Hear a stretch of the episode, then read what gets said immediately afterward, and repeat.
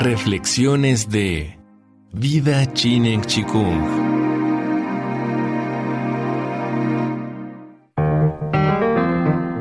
Vida Chinen Chikung presenta Permacultura. Serie basada en el libro Permacultura. Principios y senderos más allá de la sustentabilidad. Del autor David Holmgren. Principio 4. Aplica la autorregulación y acepta la retroalimentación. Los pecados de los padres se castigan en los hijos hasta la séptima generación.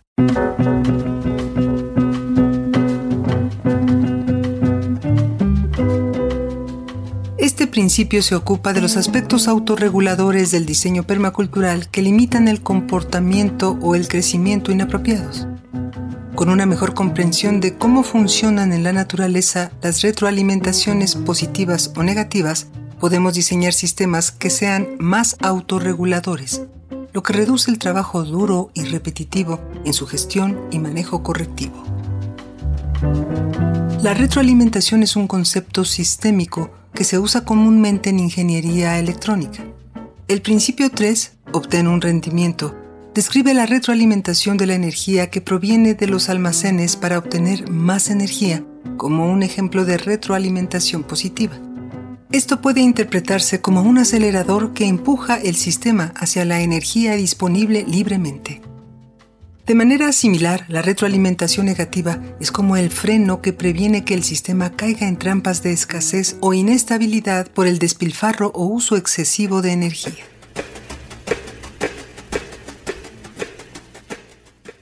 Los sistemas que se mantienen y se regulan por sí mismos pueden considerarse como el santo grial de la permacultura, un ideal que nos esforzamos por alcanzar y quizás nunca logremos realizar completamente. Gran parte de este ideal se lleva a cabo con la aplicación de los principios de diseño, integración y diversidad que veremos más adelante. Pero también se obtiene haciendo que cada elemento dentro de un sistema sea tan autosuficiente como energéticamente eficiente. Un sistema compuesto de elementos autónomos es más robusto y resistente a las perturbaciones.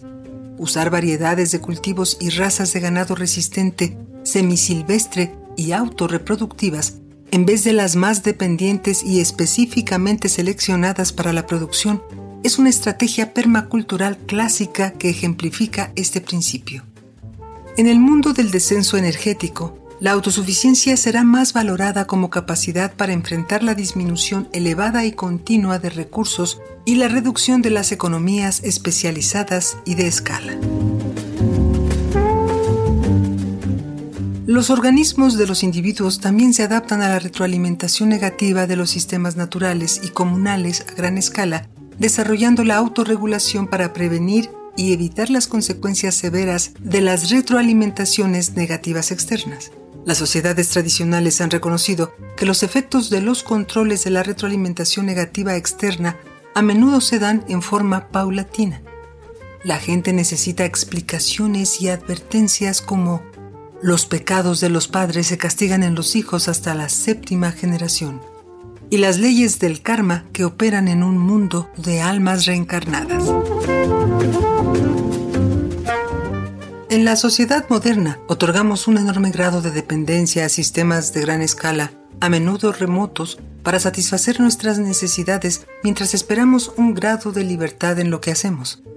De algún modo la sociedad entera es como el adolescente que quiere tenerlo todo, tenerlo ahora y sin atenerse a las consecuencias. Incluso en las comunidades más tradicionales, los viejos controles y tabúes han perdido mucho de su poder o no son tan ecológicamente funcionales debido a los cambios en el medio ambiente, en la densidad de población y en la tecnología.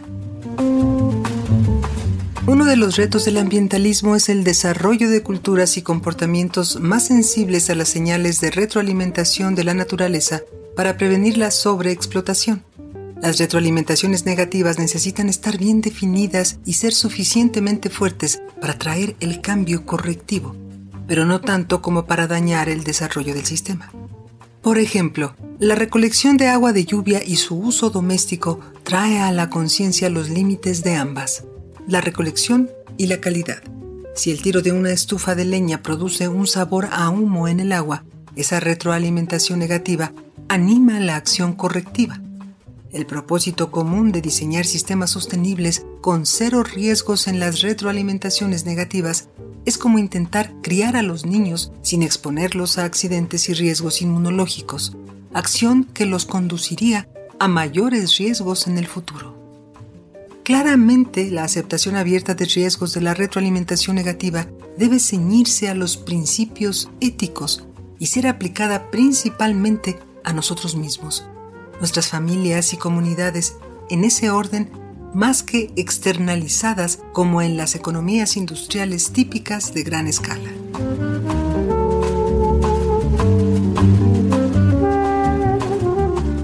La hipótesis Gaia, que sostiene que la Tierra es un sistema autorregulado, análogo a un organismo vivo, hace de la Tierra entera una imagen apropiada para representar este principio.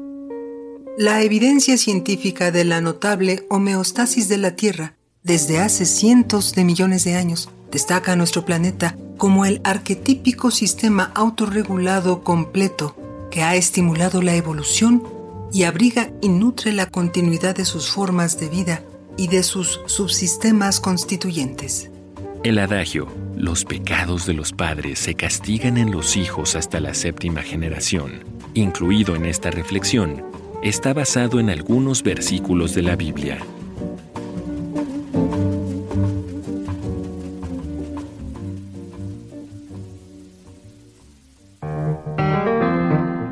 Vida Zineng Chikung presentó Permacultura, serie basada en el libro Permacultura, Principios y Senderos más allá de la sustentabilidad, del autor David Holmgren.